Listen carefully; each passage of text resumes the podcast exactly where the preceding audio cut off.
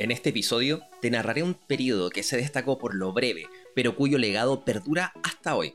Bienvenido a Crónicas del Pixel, y te invito a conocer la era dorada de los videojuegos de arcade. Una evolución que tomó una década. El entretenimiento electromecánico estaba aumentando con cada avance tecnológico y la posibilidad de sumar monitores a principios de los 70 dio un vuelco a esta forma de distracción humana. Lo que antes eran juegos de habilidad donde cobrabas tickets y premios, mutó una experiencia donde tú manejabas un personaje y pasaba una serie de desafíos, acompañado por diversos VIPs.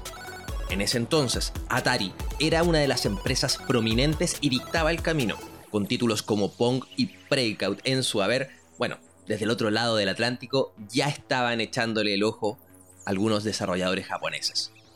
Fue en el año 1978 cuando Tomohiro Nishikado creó el mítico Space Invaders, juego que estableció varios cánones como el puntaje más alto, el número de vidas y el avance por etapas, así como una historia básica para el juego.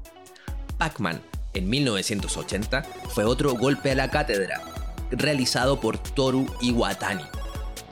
Junto a eso, los videojuegos de arcade pasaron de blanco y negro a color, con títulos como Frogger y Centipede aprovechando las oportunidades visuales de paletas brillantes.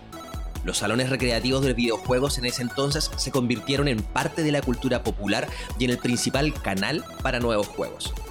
Los géneros se estaban estableciendo, pero ya visualizábamos los primeros catálogos, destacando los juegos de disparos espaciales como el Defender y el Galaga, los juegos de persecución de laberintos como Pac-Man, o los juegos de conducción y carreras que utilizaban perspectivas 3D con más frecuencia como Turbo y Pole Position. Y bueno, juegos como Donkey Kong que también fueron parte esencial de esta época.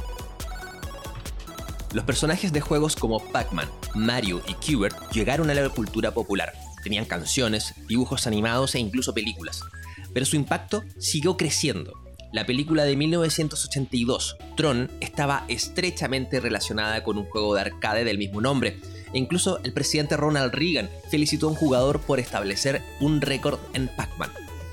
Películas como War Games o Juegos de Guerra, Cloak and Dagger, Nightmares and Joysticks y seguramente la que todos vieron alguna vez, The Last Starfighter, donde el protagonista terminaba un juego y era reclutado por una flota espacial, daban cuenta de este impacto la era dorada de los videojuegos de arcade comenzó a disminuir en 1983 debido a la proliferación de juegos de mala calidad, la saturación de los salones recreativos, el auge de las consolas de videojuego domésticas, así como el pánico moral sobre la influencia de los salones recreativos y los videojuegos en los niños.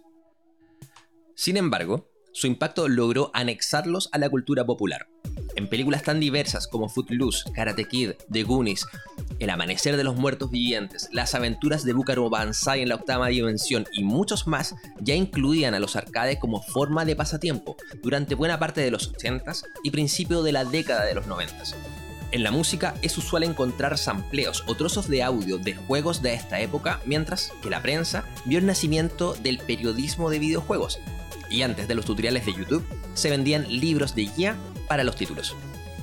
Algunos de los personajes más emblemáticos, como Pac-Man, figuras de Space Invaders o el logo de Atari, quedaron plasmados en nuestra cultura y podemos verlo en llaveros, prendas de ropa, memorabilia o en el caso de Mario y Sonic apareciendo en nuevas películas y videojuegos para plataformas de esta generación.